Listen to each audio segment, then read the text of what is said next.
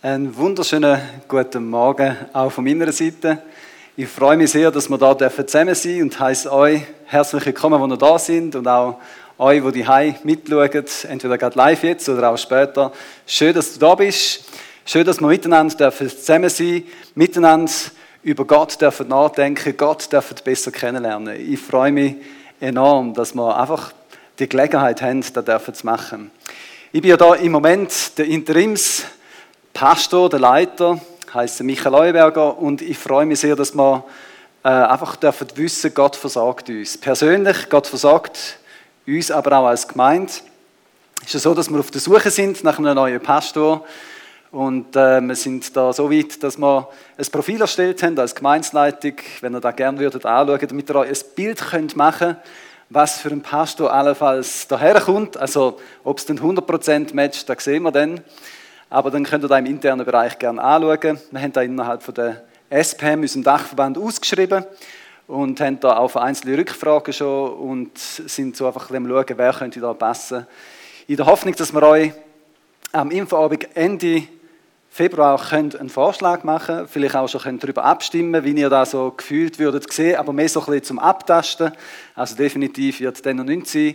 Aber das Ziel ist, dass wir ähm, an der GV Ende April, wir haben die noch ein nach hinten verschoben, auch um ein bisschen Zeit haben, dann definitiv eine Wahl können machen Einfach, dass ich ein bisschen wisst, was das so geplant ist und wie es da ja, so gerade steht.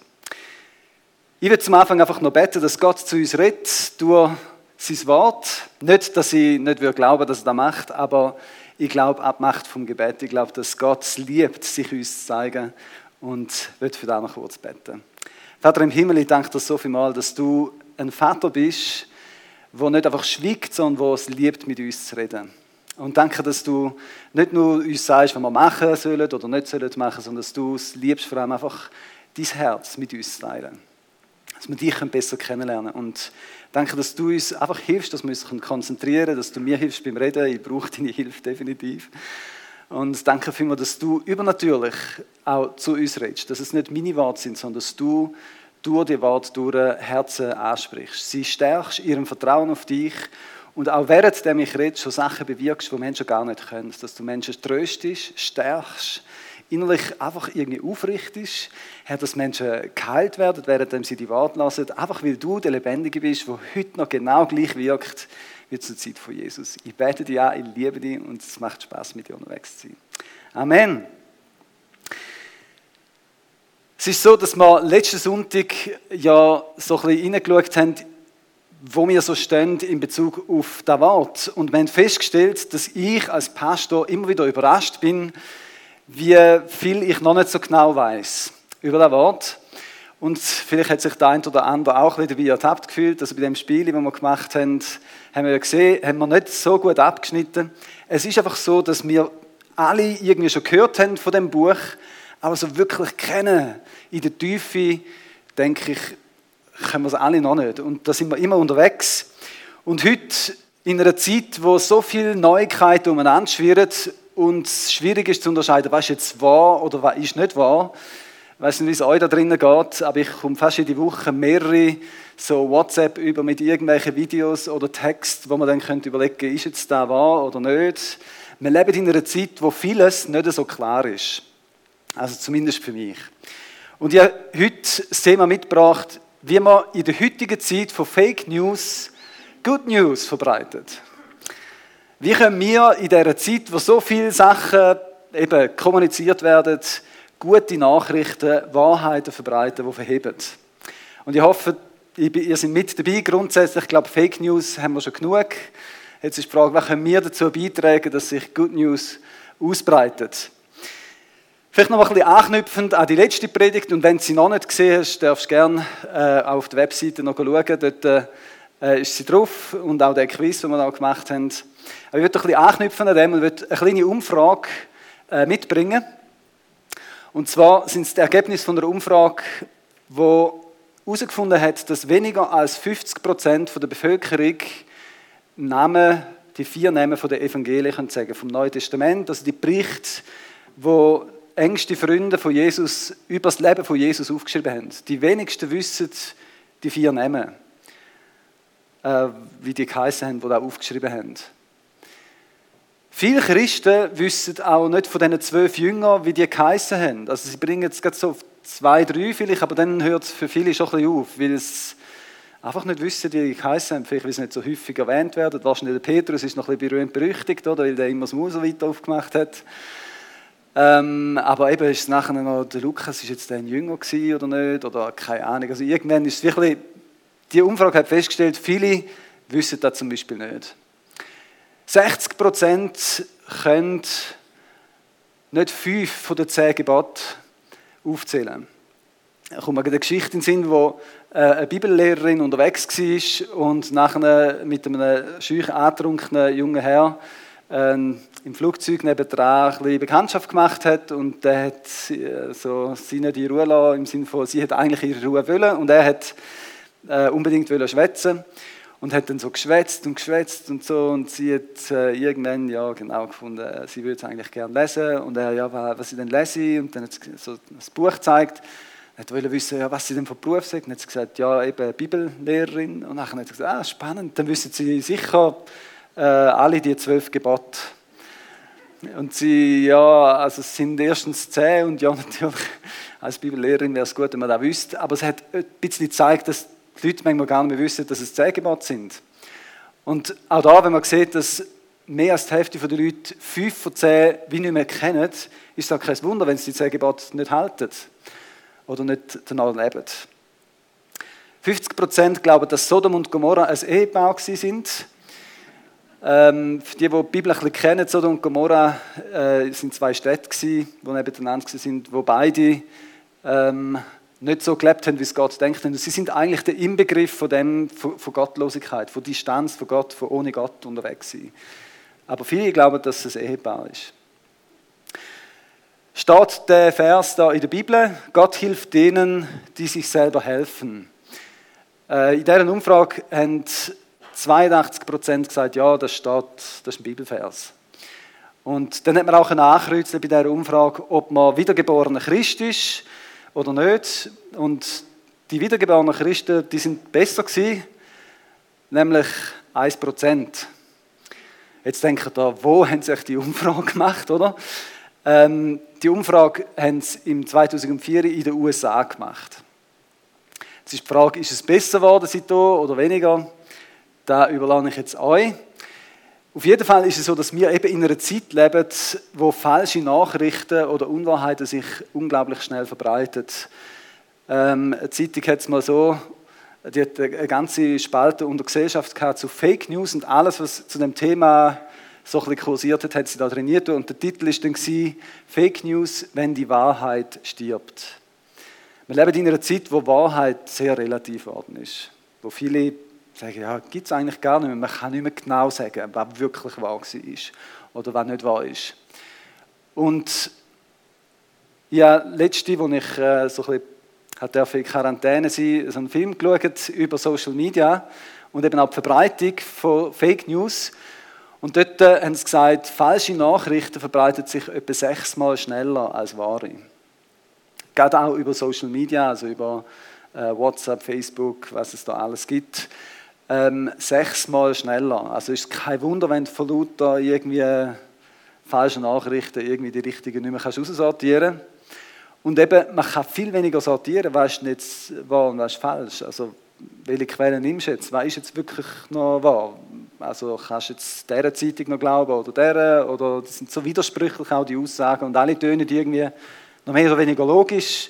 Irgendwann findest du vielleicht heraus, dass die, der Video, das du dazu geschickt bekommen hast, das frisch jetzt bekommen hast, vor zehn Jahren aufgenommen worden ist und vielleicht auch nicht mehr so relevant ist. Aber du weißt es nicht. Du kennst oft auch den Kontext nicht. Und dementsprechend ist das Vertrauen in die Medien, aber auch in allgemein Nachrichten, jetzt nicht nur von der Zeitung, sondern Nachrichten, die man hört, wo Menschen einem erzählen oder wo sie einem sagen, äh, und auch das Vertrauen in Menschen, das schwindet wirklich. Man weiß wie nicht so, wie vertrauenswürdig das alles ist. Und da erschüttert auch Beziehungen natürlich, wenn man nicht mehr vertrauen kann, das, das ist eine grundlegende äh, Grundsache für Beziehungen. Ob das wahr ist, was in dem Film gesagt worden ist, ich habe es nur geschaut, ich kann es in dem Sinne nicht sagen, aber ich habe gefunden, ein bisschen, so ein bisschen etwas von unserer Zeit widerspiegelt schon. Frage, die sich da stellt, ist sicher, was ist denn überhaupt Wahrheit? Und die Frage hat schon mal jemand gestellt, und zwar der Pilatus. Hat gesagt, wo er Jesus am Interviewen oder Verhör, in dem Verhör war, wo er hat müssen entscheiden ist jetzt der schuldig oder nicht, äh, sind sie auf das philosophische Thema gekommen, was ist denn schon Wahrheit? Und zwar hat Jesus Folgendes gesagt, auf die Frage von Pilatus, bist du in dem Fall wirklich ein König? Hat er gesagt, ja, du hast recht, ich bin ein König, ich bin in die Welt gekommen, um für die Wahrheit Zeuge zu sein, dazu bin ich geboren. Und jeder, der auf der Seite der Wahrheit steht, der hört auf meine Stimme. Und Jesus hat ja früher noch schon gesagt, ich bin der Weg, ich bin die Wahrheit und ich bin das Leben und niemand kommt zum Vater als nur durch mich. Also Jesus hat von sich behauptet, er ist Wahrheit. Und da hilft uns in dem Sinne auch, wenn wir die gute Nachricht, eben die Wahrheit verbreiten, wir haben einen, einen, Anhaltspunkt. Wir wissen, Jesus hat behauptet, Jesus hat gesagt, ich bin die Wahrheit. Wir müssen auch ein bisschen schauen, ja, stimmt denn das überhaupt? Und wenn ja, wie können wir eben die Wahrheit unter die Leute bringen? Ich habe letzte so eine Prophetie äh, gelesen von einem bekannten Leiter. Der hat gesagt, so gegen den Schluss der Zeit, also vor Ende kommt, werden die Leute sich immer mehr nicht an Gottes Wort halten. Sie werden immer mehr sagen, Gott, Gott, ja, also interessiert mich nicht groß, irgendwie, ich habe genug zu mit dem Leben. Ja, ist, ist mir gleichgültig, betrifft mich nicht. Oder sie sehen äußerlich irgendwie noch fromm aus, gehen vielleicht sogar in Kirche, oder, aber das, das ist wie so ein bisschen äußerlich. Aber so wirklich Kraft von Gott, so der Verändernde im eigenen Leben, aber auch Kraft, wo, wo man merkt, hat Auswirkungen auf andere, da, das ist nicht wirklich vorhanden. Oder auch, dass es immer mehr so wird dass Leute gerne etwas Neues hören, aber so die gute alte Nachricht von Jesus, ja, ja, da haben wir schon gehört. Also neue Sachen sind interessant, aber sie sind wie unfähig, die Wahrheit wirklich zu erkennen. Und sie widersetzen sich der Wahrheit sogar. Ich weiß nicht, ob ihr würdet sagen, da erfüllt sich schon oder da trifft ein bisschen zu schon auf die heutige Zeit oder vielleicht kommt es auch noch mehr. Äh, die Person hat weiter noch geschrieben, dass in Zukunft Menschen immer mehr verdorbene Gedanken werden haben. Ein Glauben werden haben, in irgendeiner Form, aber dass der irgendwie, vielleicht wenn es stürmt oder auch wenn sie vor Gott mal werden stehen, der wie nicht verhebt. Und sie sich immer weiter von Gott entfernen und durch das selbst geführt werden und andere führen. Und dass sie die gesunde Lehre von der guten Nachricht von Jesus gar nicht hören wollen und sich dafür Leute aussuchen, die genau das sagen, was sie eigentlich gerne würden. Und so ein beim letzten Punkt habe ich wie gemerkt, ich glaube, wir sind schon ein bisschen in so einer Zeit drin, wo die Leute so ein bisschen einfach ein bisschen nehmen, was sie gerne hören oder auch vielleicht da gerne hören, wo die Leute einem sagen, wo man hören will. Und die Leute, die einem vielleicht ein bisschen, ähm, ein bisschen herausfordern mit anderen Gedanken, denen geht man wirklich aus dem Weg. Also wer von euch würde sagen, mal, da hat schon etwas, der trifft ein bisschen zu, oder findet ihr, da könnte jetzt auch, je nachdem, wer das gesagt hat, so ein bisschen eine Fake News sein? Wer würde sagen, mal, eher trifft zu, oder wer würde sagen, nein, da eher nicht? Also die, die finden, mal trifft eher zu, können wir kurz ein bisschen zeigen. Okay, Mehrheit. Und die, die jetzt da in der Kamera mitschauen, die kann ich jetzt halt nicht sagen, wer das da denkt. Jetzt Vielleicht interessiert es euch, welche Persönlichkeit, welcher Leiter das da gesagt hat. Vielleicht wisst ihr es ja schon. Das war der Paulus. Ähm, etwa 64 nach Christus. Und zwar hat er da in einem Brief geschrieben, wo er seinem Nachfolger geschrieben hat. Das ist der letzte Brief, ist aus dem zweiten Timotheusbrief, wo er an Timotheus schreibt, schau, es werden Zeiten kommen, wo es so zu und her geht, wo viel Unsicherheit, viel Unklarheit da ist, wo nicht mehr klar ist, was ist die Wahrheit und die Leute sich auch nicht so interessieren für die Wahrheit und für Gott. Jetzt könnte man sagen, ja, schwierig, gut, äh, wenn das so ist und sich jetzt da, da so ein bisschen auch entwickelt, dann hoffentlich kommt Jesus bald und wir sind nachher im Himmel, dann haben wir die Probleme nicht. Aber der Paulus schreibt am Timotheus, dass da wird kommen und da hat sich schon während der Kirchengeschichte immer wieder erfüllt. Aber er schreibt ihm natürlich auch, wie er als Leiter, genau wenn der Paulus nicht mehr da ist, damit soll umgehen. Vielleicht so ein bisschen den Zusammenhang haben, wenn das der Paulus da geschrieben hat. Der Paulus hat äh, kurz vor seinem Tod, er ist wahrscheinlich 65 nach Christus gestorben, das ist nicht ganz sicher, äh, wahrscheinlich unter dem äh, Einfluss oder unter der Regierung von Nero. Und er ist vorher 15 Jahre lang mit dem Timotheus mehr oder weniger unterwegs. Also der Timotheus ist ein enger Mitarbeiter von ihm und sie sind miteinander unterwegs gewesen, sind auch in der Gemeinde wo ich letzten Sonntag davon erzählt habe, Röa, wo der Timotheus miterlebt hat, wie Menschen die gute Nachricht gehört haben und sie darüber brütet haben, da prüft haben und aber nachher ihr Leben wirklich verändert haben. Er hat also viele spannende Sachen gesehen, ist in der Gemeindegründung in Korinth mit dabei gewesen, anderthalb Jahre, ist nachher mit auf Ephesus gegangen, hat dort äh, äh, spannende Sachen erlebt, wie Menschen ähm, wirklich spannende Sachen mit Gott erlebt haben, wenn er da lesen Apostelgeschichte 19. Und er ist später dann auch auf Ephesus gekommen und ist wahrscheinlich auch dort gewesen, wo er den Brief von Paulus bekommen hat. Er hat dort die Verantwortung für die Gemeinde, aber auch für die Gemeinde rund um Ephesus und ist so ein bisschen wie der Stellvertreter, der Nachfolger von Paulus gewesen. Ganz am Anfang vom Brief, bevor die Stelle kommt, wo der Paulus über die Sachen schreibt, die in der Zukunft passieren werden, hat er ihn ermutigt, weil der Timotheus ist eher so ein, ein schüchterner Typ gewesen, so wie ich, der ein bisschen Ermutigung braucht. Mir glaubt es einfach niemand, dass ich schüchtern bin, weil ich da vorne stehe. Aber der Timotheus ist eher so ein, ein Feiner könnte man so ein sagen, aufgrund von dem, was die Bibel beschreibt. Und der Paulus hat ihn immer wieder ermutigt und gesagt, ihr dir die Hände aufgelegt, Gott hat dir Begabungen geschenkt, nützt die Gaben. Ähm, sagt den Leuten auch etwas, wenn sie es finden, sie wollen es nicht hören oder es gefällt ihnen nicht. Und er hat ihnen gesagt, Look, Gott hat dir nicht einen Geist gegeben von der Furcht, von der Angst, sondern einen Geist von der Kraft, von der Besonnenheit und von der Liebe. Das ist am Anfang von dem Vers, äh, von dem äh, Buch, von dem Brief. Und er schreibt ihm auch so der bekannte Vers, was du von mir bekommen hast, da gib Leute wieder, weiter, die fähig sind, auch anderen da wieder weiterzugeben.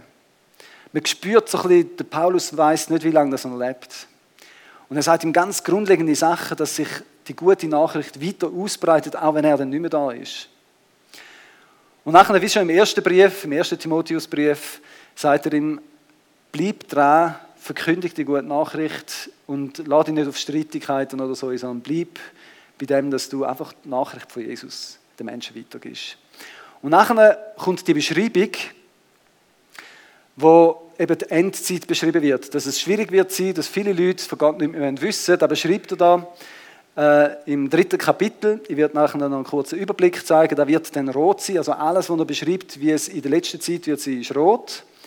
Und er sagt ihm nachher, dass er aber gerade in dieser Zeit eben anders leben soll.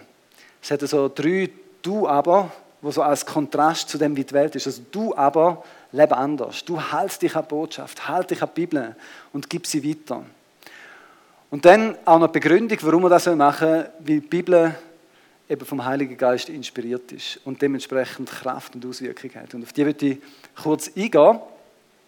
Da sehen ihr den Text. Ich lese euch nicht alles vor, aber dann sehen ihr so überblicksmäßig die roten Sachen. Das sind Beschreibungen, die ich euch zum Teil schon zusammengefasst vorgelesen habe wie der Paulus beschreibt, dass die Zeit vor dem Ende wird sein. Und dann da die drei Du aber, wir haben da im Vers 10 eins, dann Vers 14 und im Vers 5 vom vierten Kapitel, wo er sagt, du aber sollst anders leben, du sollst ein Kontrast sein zu dem, wo einfach so in der Welt abgeht. Und da in der Mitte das Gele, da werden eben da, dass die Bibel vom Heiligen Geist inspiriert ist, wo ich nachher noch darauf wird eingehen. Ich will euch die drei Du aber noch näher bringen, weil es auch etwas ist, wo glaube Gott zu uns in dieser Situation sagt. Das ist das, was wir für uns heute nehmen können, wenn wir jetzt auch sehen, es gibt viele Parallelen von dieser Beschreibung von der letzten Zeit, wo viele Menschen nicht mehr von Gott und von der Bibel und so wissen, wie wir damit umgehen können.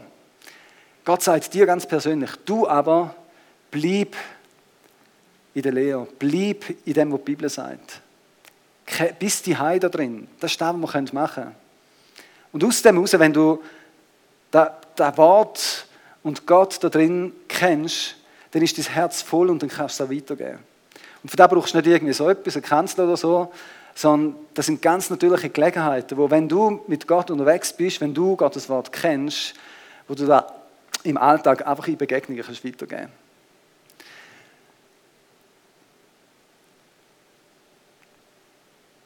Ich werde den Mittelteil mit euch lesen und lade euch herzlich dazu ein, auch wenn ihr eine Bibel dabei habt, da ist im 2. Timotheus 3 vom Vers 14 weg, wo da drinnen steht. Du jedoch sollst an der Lehre festhalten, in der du unterwiesen worden bist und von deren Glaubwürdigkeit du dich überzeugen konntest. Du kennst ja die, die dich gelehrt haben und bist von Kind auf mit den heiligen Schriften vertraut, aus denen du alle Wegweisung bekommen kannst, die zur Rettung nötig ist. Zur Rettung durch den Glauben an Jesus Christus. Denn alles, was in der Schrift steht, ist von Gottes Geist eingegeben und entsprechend groß ist auch der Nutzen der Schrift. Sie unterrichtet in der Wahrheit, deckt die Schuld auf, bringt auf den richtigen Weg und erzieht zu einem Leben nach Gottes Willen.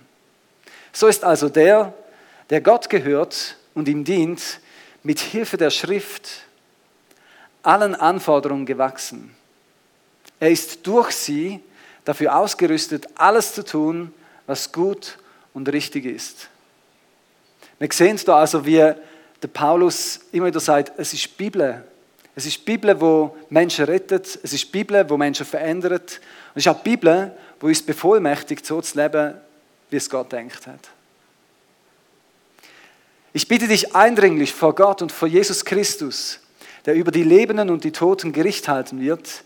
Ich bitte dich im Hinblick auf seine Wiederkunft und die Auferstehung, Aufrichtung seiner Herrschaft, Entschuldigung, verkünde die Botschaft Gottes, tritt für sie ein, ob sie erwünscht ist oder nicht. Decke Schuld auf, weise zurecht, ermahne und ermutige und lass es dabei nicht an der nötigen Geduld und an gründlicher Unterweisung fehlen. Denn es kommt eine Zeit, da werden die Menschen der gesunden Lehre des Evangeliums kein Gehör mehr schenken. Stattdessen werden sie sich Lehrer aussuchen, die ihren eigenen Vorstellungen entsprechen und die ihnen das sagen, was sie gerne hören möchten. Sie werden die Ohren vor der Wahrheit verschließen und sich Legenden und Spekulationen zuwenden. Du aber sollst besonnen bleiben. Was auch immer geschieht, sei bereit zu leiden. Erfülle unbeirrt deinen Auftrag als Verkündiger des Evangeliums und übe deinen Dienst mit ganzer Treue aus. Das Zentrale in dem ganzen Vers, gerade auch wenn man so die Herausforderungen sieht, ist, dass die Bibel vom Heiligen Geist inspiriert ist. Weil, wenn sie da nicht wäre und nicht Auswirkungen hätte, dann wäre es schwierig in der heutigen Zeit oder auch in einer Zeit, wo Menschen wie nichts mehr wissen von Gott, irgendwie zu leben. Der Punkt ist aber, weil das Wort vom Heiligen Geist inspiriert ist, hat das Potenzial, sich zu verbreiten und auszubreiten. Auch dort, wo Menschen sagen, mich interessiert das eigentlich gar nicht. Und vielleicht bist du da und sagst, mich interessiert das, was in der Bibel steht, nicht wirklich, aber wenn du dich damit auseinandersetzt, wirst du merken, dass es etwas mit deinem Leben macht. Wenn du offen bist, wird sich etwas verändern in deinem Leben. Jetzt, was meint der Paulus, wenn er sagt, die Schrift ist von Gott eingegeben? Also man sicher meint das Alte Testament, da habe ich letzten Sonntag schon ausgeführt, dort haben sie vor allem aus dem Alten Testament heraus predigt. Wie vom Neuen Testament hat es noch nicht so viel gegeben. Also zur Zeit, wo äh, der Paulus in Beröa war, hat es sehr wenig gegeben von der Bibel. Wo er jetzt ganz am Schluss von seinem Leben ist, 15 Jahre später, da hat es schon ein bisschen mehr gegeben. Ich habe euch da mal mitgebracht, wenn welche Schrift vom Neuen Testament verfasst worden ist und dementsprechend auch schon zur Verfügung äh, war. Und vielfach haben es die Leute auch gerade übersetzt, damit es eben anderen auch zugänglich gemacht worden ist. Also haben es kopiert äh, oder auch in andere Sprachen übersetzt. Ein, der erste Brief, äh, geschrieben worden ist, ist der Jakobusbrief. Der ist so zwischen 44 und 49. Zum Teil ist es nicht ganz klar, wann das die Abfassung ist. Zum Teil ist es aber relativ präzise. Man sieht, dass der größte Teil vom Neuen Testament hat es schon gegeben zu der Zeit, wo der Paulus den Brief geschrieben hat. Auch die Evangelien bis aufs Johannesevangelium, der Johannes allgemein, seine Schriften, da die letzten fünf Bücher, die sind recht spät gewesen. Er ist der, der am längsten gelebt hat. Er ist wahrscheinlich auch der jüngste von den Jüngern von Jesus und hat ganz am Schluss von seinem Leben das Evangelium, aber auch die prophetische Sicht von der Zukunft der Offenbarung aufgeschrieben. Also wir sehen, dass der Paulus zum Zeitpunkt, wo er da geschrieben hat, ähm, schon viel Brief und Evangelien vom Neuen Testament vorhanden sind. Und es könnte gut sein, dass er sich auch auf den bezogen hat. Man weiß es aber nicht sicher, aber es könnte gut sein, dass er gewusst hat, dass die Evangelien existieren und auch die anderen Briefe, weil die hat er zum Teil oder zum großen Teil selber geschrieben. Und er hat gewusst, wie andere auch, dass das, was er schreibt, nicht seine Gedanken sind, sondern wirklich Worte, wo Gott ihm gesagt hat. Weil das Wort, wo die Bibel da braucht, die Bibel ist von Gott eingegeben oder inspiriert, heißt so viel wie, wenn, wenn jemand am Reden ist, dass es von Gott eingehaucht ist. Also, dass es Gott ist, wo durch die Menschen durchredet. Und da heißt, dass man noch merkt, wer das geschrieben hat. Also man sieht, beim Paulus, der schreibt anders äh, als der Johannes. Äh, der Johannes hat zum Beispiel sehr einen kleinen Wortschatz. Der hat äh, mit u wenig Wörtern viel können ausdrucken. Ähm, und der Paulus hat viel, viel mehr Wörter gebraucht, dass man sieht die Persönlichkeit, aber es ist trotzdem Gott gewesen, der durch die Personen, äh, durch die Bibel zu uns redet. Und die Bibel ist in dem Sinn wirklich die Wahrheit. Auch etwas, wo man sich daran orientieren soll. Man sieht, dass die Bibel auch als, als Buch anders ist als alle anderen Bücher, wie eben Gott dahinter steht und darüber gewacht hat. Man sieht zum Beispiel, dass die 66 Bücher, die im Alten und im Neuen Testament drin sind, dass die unglaublich ein einheitliches Bild von Gott zeichnet und von dem, was er für uns Menschen denkt hat. Und das ist umso erstaunlicher, wenn man sich vor Augen führt, dass da innerhalb von 1500 Jahren von verschiedenen Verfassern geschrieben worden ist. Es sind ungefähr 40 Verfasser. Bei einzelnen Büchern ist man nicht sicher, äh, ob die zum Beispiel der Paulus geschrieben hat, beim Hebräerbrief. Ähm, aber darum sind 40 verschiedene Fass Verfasser, die innerhalb von 1500 Jahren die Bücher, die Bibliothek zusammengestellt haben. Und trotzdem ist es eine totale Einheit. Sie reden immer wieder vom Gleichen, von der Dreieinigkeit, von einem Gott, wo Vater, Sohn und Heiliger Geist ist. Sie bestätigen alle, dass das Wort eben Gottes Wort ist. Und sie zeigen, dass man nur durch Jesus gerettet werden kann und auch das andere Aspekt, wo für alle Christen auf der ganzen Welt, wo man sich eins ist und Einheit drin hat, da redet die Bibel sehr klar davon. Dann gibt es bis über 3000 erfüllte Prophetien. Das nimmt immer mehr zu, weil die Bibel hat auch Prophetien, die eben auch noch erfüllt sind. Aber wo man kann sehen, die Bibel hat etwas manchmal Jahrhunderte voraus, vorausgesagt und hat sich später exakt so erfüllt. Allein bei Jesus hat es 300 Prophetien gehabt, die sich erfüllt haben. Zum Beispiel aus Micha 5, Vers 1, wo er schreibt, dass Jesus in Bethlehem geboren wird. Und da kannst du relativ wenig dazu beitragen, wo du geboren wirst, aber trotzdem hat sich das erfüllt. Oder die Beschreibung vom Jesaja, im Jesaja 53, wo beschreibt, wie Jesus wird sterben. 700 Jahre vor Christus, obwohl es dort mal Kreuzigung, wo römische Folter und Tötungsart war, dort mal noch gar nicht gegeben hat. Und so sehen wir, dass sich viele von diesen Prophetien schon erfüllt haben. Der Werner Gitt ist so ein Naturwissenschaftler, der ähm, gern auch ja, Menschen davon überzeugt, dass die Bibel wahr ist. Und er hat so einen prophetisch-mathematischen Gottesbeweis gemacht. Also er hat versucht, mit Mathematik, weil er Mathematik studiert hat, ähm, also Mathematik hat er glaubt studiert, bin jetzt nicht ganz sicher, wird er keine Fake News verbreiten. Ähm, aber er hat auf Alpha naturwissenschaftlich irgendetwas studiert und hat mal ausgerechnet, wie wahrscheinlich ist es, dass so viele Prophetien sich erfüllen.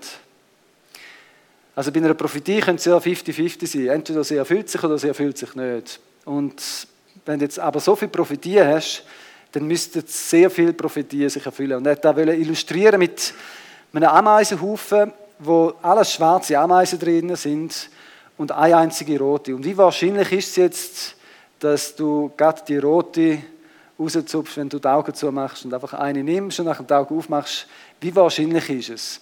Und jetzt mit so einem Ameisenhaufen beschrieben Und jetzt denken ihr, wie viele Ameisen bräuchte es, um das Verhältnis von der Wahrscheinlichkeit, dass so viel profitieren, sich alle erfüllen, zu zeigen? Also, dass ihr euch vorstellen wenn man so ein Trinkglas hat, da hat es 20.000 Ameisen drin, also Platz für 20.000 Ameisen.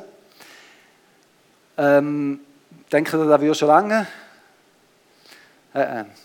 In einer Badwanne hat es ein bisschen mehr Ameisen drin. Ähm, aber da lange auch noch nicht. Also, Badwanne wäre, damit ihr es euch ungefähr vorstellen könnt, wäre, wenn 25 Profitien sich erfüllt haben. Dann wäre es etwa eine Badwanne voll.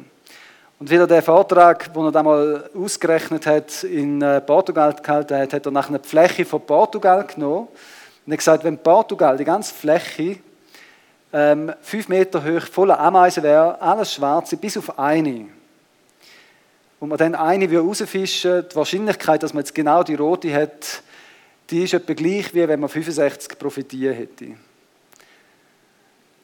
Also ich sehe, das langt auch nicht, wenn man die ganze Erde füllt, dann wären es etwa 87, äh 78 profitieren. Es langt nicht einmal, wenn man die ganze, das ganze Universum, das man bis jetzt kennt, unsere Galaxie und so, einfach wenn man unsere Galaxie wir füllen mit Ameisen, es wird nicht lange. So eine unvorstellbare große Zahl, die kann man sich gar nicht eben vorstellen. Das ist ein weiterer Hinweis, dass die Bibel eben nicht ein normales Buch ist. Übrigens, es gibt keine andere Religion, wo Prophetien so in einer Dichte hat, die sich auch erfüllt haben, wo, wo man kann nachweisen kann. Die sind früher noch gesagt worden und sind sich später erfüllt. Wie zum Beispiel die Gründung vom Staat Israel ist auch so etwas, wo jahrhundertelang man nicht gewusst hat, ja, das ist recht unwahrscheinlich nach all den Verfolgungen, die die Juden erlebt haben, aber da hat sich in den letzten 70 Jahre oder 80 erfüllt. Dann der Hauptgrund, warum wir sehen, warum die Bibel wirklich von Gott inspiriert ist, ist, weil es Menschenleben verändert. Die Bibel ist Wahrheit, die nicht nur theoretisch wahr ist, sondern wo man kann erfahren, wo man kann erleben kann. Viele von uns haben das schon erlebt. Und wenn du es noch nie erlebt hast, du kannst die Bibel lesen und kannst Gott sagen, also wenn das wahr ist, dann wird es erleben. Und Gott liebt es, Menschen, die so suchen, dann sich zu zeigen und erleben zu lassen. Und ich will zum Schluss auf die drei Sachen noch eingehen, wo die Bibel da sagt, was Auswirkungen sind von dem Wort Gottes, auch zu uns Mut machen, weil das Wort Gottes hat auch heute noch die Kraft. Das Wort Gottes kann auch heute noch die Sachen bewirken. Einerseits sehen wir, dass die Heiligen Schriften dazu da sind, dass Menschen gerettet werden können. Sie verändern auch, indem sie uns in die Wahrheit hineinführt, Schuld aufdeckt, uns auf den richtigen Weg bringt und uns erzieht, dass wir so leben, wie es Gott denkt hat. Aber sie bevollmächtigen uns auch, eben so zu leben, wie es Gott denkt hat. Rettung, vielleicht denkst du, ja, ich brauche gar keine Rettung, ich, ich bin nicht verloren, ich ja, brauche Gott doch nicht. Aber zum da illustrieren, ja so ein Stege mitgebracht. Äh, es geht darum, dass man Rettung braucht von dem, dass man nicht so lebt, wie es Gott denkt hat. Und viele Menschen denken, ja, ich bin jetzt nicht so schlecht, wie zum Beispiel jetzt einmal der Hitler genommen, wenn man da so eine Leiter nimmt und obendran äh, habe ich die Mutter Teresa angetan. Und viele Leute, wenn sie so fragst, würden sagen, ja, eben, ich habe noch nie jemanden umgebracht, ich habe keine Bank überfallen. So schlimm bin ich jetzt auch wieder nicht. Ich bin irgendwie, ich bin okay, ich bin jetzt nicht super, aber ich bin okay. Der Punkt ist aber, dass Gott nicht von irgendwelchen Taten redet, wenn er von Sünden redet. Er redet nicht von zu viel Schoki essen, er redet nicht von ähm, mal nicht ganz die Wahrheit sagen und er redet auch nicht von jemandem umbringen, wo dann eben etwas Schlimmeres wäre, sondern geht es um Beziehung, um das, dass man mit ihm verbunden ist, mit ihm unterwegs ist, dass man ihn liebt, mehr als alles andere. Und dass man nicht andere Sachen höher achtet als ihn. Das wäre ja dann Götzendienst. Wenn man Erfolg, Menschen, Sicherheit, Anerkennung, den Job mehr schätzt als Gott, dann ist das auch etwas, wo Gott sagt, das ist eigentlich das Ziel verfehlt. Das ist nicht das, was ich denke. Ich will eine Beziehung mit dir. Ich will, dass ich Quelle vom Leben bin. Und natürlich rettet Gott auch aus Folgen von dem. Also wenn äh, du in Schwierigkeiten bist, finanziell, Gott wird auch daraus helfen, aber er ist eigentlich gekommen, um die grundlegenden Probleme zu lösen, nämlich die Verbundenheit mit Gott. Und aus dem heraus entwickelt sich vieles, wie zum Beispiel, dass man aus Sucht rauskommt, dass man von Krankheit gerettet und befreit wird. Oder auch, dass man Konflikt, vielleicht auch in Partnerschaft, kann überwinden mit Gottes Hilfe. Was der eigentliche Maßstab ist, wo man sich vergleichen und soll vergleichen, ist Jesus. Ich habe mal zu oberst oben noch hergezeichnet. Eigentlich müsste er im Himmel oben sein, aber dort können wir nicht herschauen. Eigentlich ist die Idee von Gott, dass wir uns nicht mit anderen Menschen vergleichen, sondern mit ihm. Und dann merkt man, ich brauche Rettung. Ich bin nicht so wie Gott. Aber Jesus ist gekommen, um uns einerseits zu vergeben, aber gleichzeitig auch uns zu führen und zu leiten, dass wir so leben können, wie es Gott denkt hat. Und das ist dann auch der zweite Punkt. Wenn man Rettung erfahren hat, ist das Wort Gottes, wo uns verändert, wo die Wahrheit aufdeckt, wo man das Licht von Gott sehen, wie er ist, wo wir ihn immer besser kennenlernen und ihm ähnlicher werden können. Er deckt die Schuld auf, aber er bringt uns auch auf den richtigen Weg. Er sagt nicht nur, das ist verkehrt, sondern er hilft uns, nachher eben den richtigen Weg zu gehen. Und er zieht uns nach einem Leben, wie es Gott gefällt. Die Bibel ist also der Maßstab für alles, was wir sagen, leben. Und dort kommt man Inspiration fürs Leben über, aber auch Kraft. Das Wort Gottes hat Kraft, Sachen ins Leben zu rufen. Mir ist letzte äh, begegnet, dass Menschen sagen, ja, ähm, mir hat Gott nicht persönlich gesagt, dass ich Steuern zahlen soll. Ich weiß nicht, das ist jetzt nicht so das Problem oder so. Und Gott wird nie persönlich zu dir über das Thema reden, weil er es schon in der Bibel gesagt hat. Und so gibt es noch viele andere Themen auch, wo die Bibel ganz klar sagt, wie man leben soll, wo man nicht nur ein persönliches Wort vom Himmel braucht oder äh, eine Prophetie oder irgendetwas, sondern das, das ist von der Bibel her schon klar. Ein Mentor von mir hat mal gesagt, er schätzt die Prophetie, aber er, er denke, dass viele Menschen, wenn sie da würden machen, wo da drinnen steht, schon u viel würden machen von dem, was Gott eigentlich denkt hat. Und ich glaube, wir werden auch noch auf das Thema Prophetie in der nächsten Zeit eingehen. Das ist die Grundlage, wenn man Gottes Wort kennt. Nicht nur zum Prüfen, sondern auch Gott redet in erster Linie durch die Bibel zu uns. Und was mir auch noch aufgefallen ist, gerade in der letzten Zeit, ist, ähm, dass Menschen manchmal denken, ja, die Bibel sagt zu allem etwas. Die Bibel hat auf alle Fragen eine Antwort. Ich glaube, dass sie zu vielen Sachen etwas sagt, aber ich glaube auch, dass es Bereiche gibt, wo die Bibel nichts sagt. Und dort sollten wir auch den Mut haben, nichts zu sagen. Oder zumindest nichts Absolutes. Die Bibel ist nicht nur schwarz-weiß. In gewissen Bereichen ist sie schwarz-weiß, aber manchmal hat es auch Graubereiche, wo die Bibel wirklich nichts sagt, wo man kann die Meinung haben oder auch eine andere Meinung. Und beide Meinungen sind von der Bibel her okay. Vielleicht die eine ein bisschen eher aufgrund von gewissen Aussagen, die die Bibel macht. Aber das ist wichtig, dass man da differenziert anschaut und nicht Sachen schwarz-weiß benennt, wo die Bibel eben vielleicht nichts sagt und eben grau ist, so wie wir es letzten Sonntag im Quiz auch hatten, wo sie gar nichts sagt dazu. Und das Letzte, und da ist da, was ich am meisten schätze, die Bibel wird uns bevollmächtigen. Die Bibel hilft uns, so zu leben, wie es Gott denkt hat. Sie hilft uns ganz im Alltag, gute Sachen zu machen, andere Menschen zu segnen. Äh, sie bevollmächtigt uns, sie zeigt uns, wie Gott denkt, dass wir leben sollen. Und wenn wir aus dem heraus leben, dann werden wir erkennen, wie andere Menschen gesegnet sind.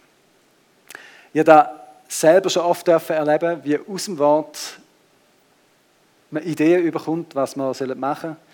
Zum Beispiel gerade gestern äh, bin ich im Bibellesen und ein Buch schreiben und dann sind mir einfach Sachen in den Sinn gekommen, äh, die ich Leute machen könnte oder die ich ihnen sagen könnte.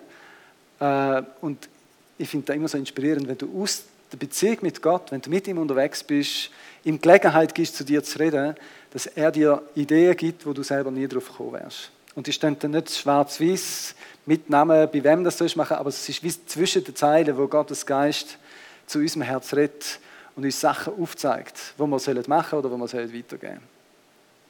Und oft ist es auch der Heilige Geist, der uns daran erinnert, was er uns schon mal gesagt hat dass wir es anderen weitergeben können. Zum Schluss, wie können wir in der heutigen Zeit auch von Fake News gute Nachrichten ausbreiten? Ich glaube, in erster Linie, indem wir eine Beziehung mit Gott haben, indem wir uns retten lassen und sagen, Gott, ich brauche dich, ich brauche deine Hilfe, ich brauche deine Vergebung, ich brauche deine Führung. Und du kannst Gott ganz einfach einladen, du kannst sagen, Gott, komm du in mein Leben, vergib mir, dass ich ohne dich gelebt habe. Ich will dich als Wahrheit, als die Wahrheit akzeptieren. Und vielleicht sagst du, ja, ich bin noch nicht so weit, ich würde mir da noch überlegen. Ähm, lies die Bibel, setz dich damit auseinander, kannst auch ein Alpha Life besuchen, alle deine Fragen stellen und dich mit dem einfach auseinandersetzen, ob Jesus wirklich die Wahrheit ist. Und natürlich auch, dass wir uns selber mit dem Wort Gottes fühlen und die Gedanken auch anderen Menschen weitergeben. Geführt vom Heiligen Geist. Dort, wo es Gelegenheiten gibt, sagt da die Hai, sechs in der Nachbarschaft, am Arbeitsplatz, mit Kollegen. Das Wort Gottes hat Kraft, Herzen zu verändern. Dies Herz, aber auch Menschen in deinem Umfeld. Und ich freue mich, dass wir da miteinander dürfen und dürfen sehen, wie Menschen Gott ähnlicher werden. Und eine Gelegenheit ist auch der nächste Sonntag. Wir haben ein Reihe, wo wir startet und wo wir einfach miteinander über das Thema Berufung, warum leben wir überhaupt, warum sind wir da, wollen nachdenken. Und das ist auch eine gute Gelegenheit, da einfach mit anderen zusammen anzuschauen. Also wenn du daheim bist, kannst den Link von der Webseite weiterleiten oder kannst jemandem, wo du dich eh schon triffst, sagen, hey, sollen wir es zusammen miteinander schauen? Und so können wir mithelfen, dass auch so die gute Nachricht ausbreitet. Nicht nur durch unser Leben und unsere eigenen Worte, sondern auch, indem wir die Gelegenheiten nutzen und Menschen einladen, dabei zu sein. Ich werde noch beten und werde nachher eine Zeit haben, wo wir mit der Band einfach auch Gott eine Antwort geben können. Vater im Himmel, ich danke dir vielmals für dein Wort und danke dir vielmals, dass gerade Zeiten, wo vieles unklar und unsicher ist, du klar bist. Und danke vielmals, dass du nicht nur die Wahrheit bist, eine theoretische, und man dich äh, kann besser kennenlernen sondern dass du eine erfahrbare Wahrheit bist. Und danke vielmals, dass du dieses Wort einfach bestätigst. Auch gerade mit Zeichen vom Himmel, indem du Menschen, die jetzt ein Wunder brauchen, einfach auch ein Wunder kannst schenken. Sag da, indem sie einfach beten um Heilung oder beten und dich einladen, in ihr Leben zu kommen. Danke, dass da nicht etwas Theoretisches ist, sondern dass du ganz praktisch bist. Und so bitte ich dich, dass du jetzt da bei allen, die da sind, einfach Menschen berührst und sie heilst. Aber ich bitte auch für Menschen, die da im Internet hören, dass auch dort einfach du durch das Wort Menschen jetzt berührst, heilst, ihnen Mut gibst in Situationen, wo sie Mut brauchen, dass sie einfach innerlich dürfen gestärkt sein. Und ich bitte auch, dass wenn Menschen sich mit dem Wort beschäftigen, wenn sie drinnen lesen, dass sie dich dürfen besser kennenlernen, aber auch dich dürfen erleben. Und ich danke dir vielmals, dass du das liebst, das zu machen. Amen.